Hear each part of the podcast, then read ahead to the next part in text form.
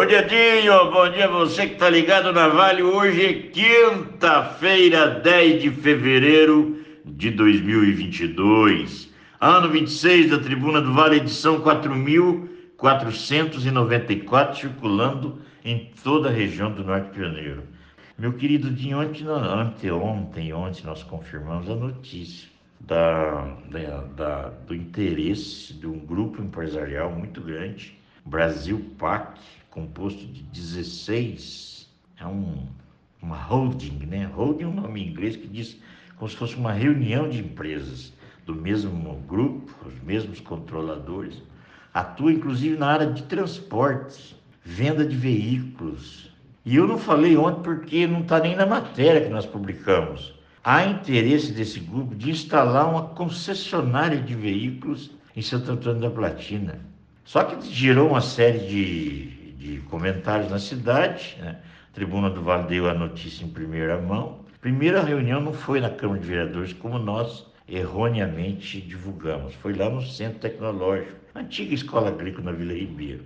Né? Eu, no momento da reunião, eu me falha, falhei. Fui eu que fiz essa matéria em perguntar para o vereador Mineiro, que é o cara que está fazendo as tratativas, que visitou a Brasil PAC lá em Colombo, região, região metropolitana de Curitiba. Fiz uma entrevista com o diretor do grupo. Ele disse o seguinte: vão ser instalados inicialmente dois módulos para geração de 400 empregos.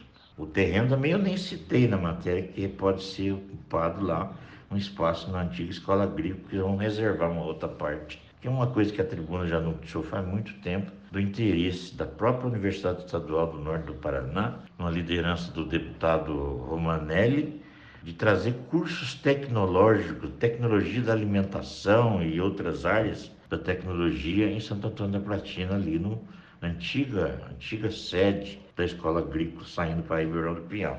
Ele me confirmou, diretor, sócio Santos, que eu entrevistei.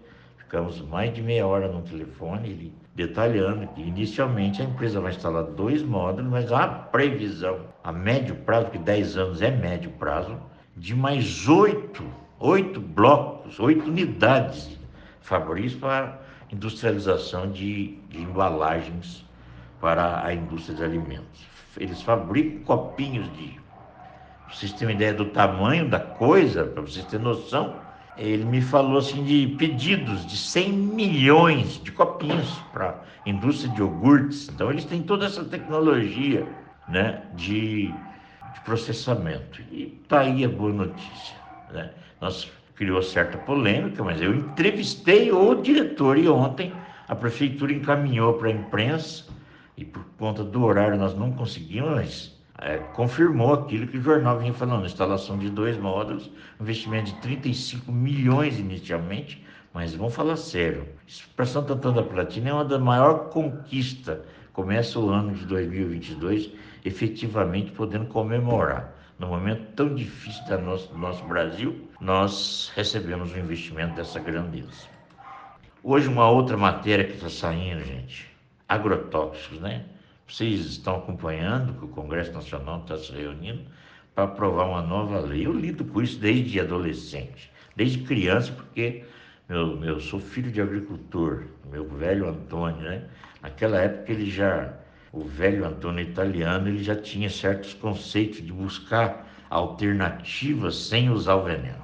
Hoje eu fico me relembrando, desculpe, hoje eu fico me relembrando, meu pai utilizava por exemplo, para controle de algumas pragas na horta, é, compravam fumo, fumo de corda que eles falam, é, picava como se fosse para fazer um cigarro, fazia um, uma infusão com aquilo e jogava sobre os pés de couves e tal, e isso espanta algumas, algumas. Ele é um repelente, né?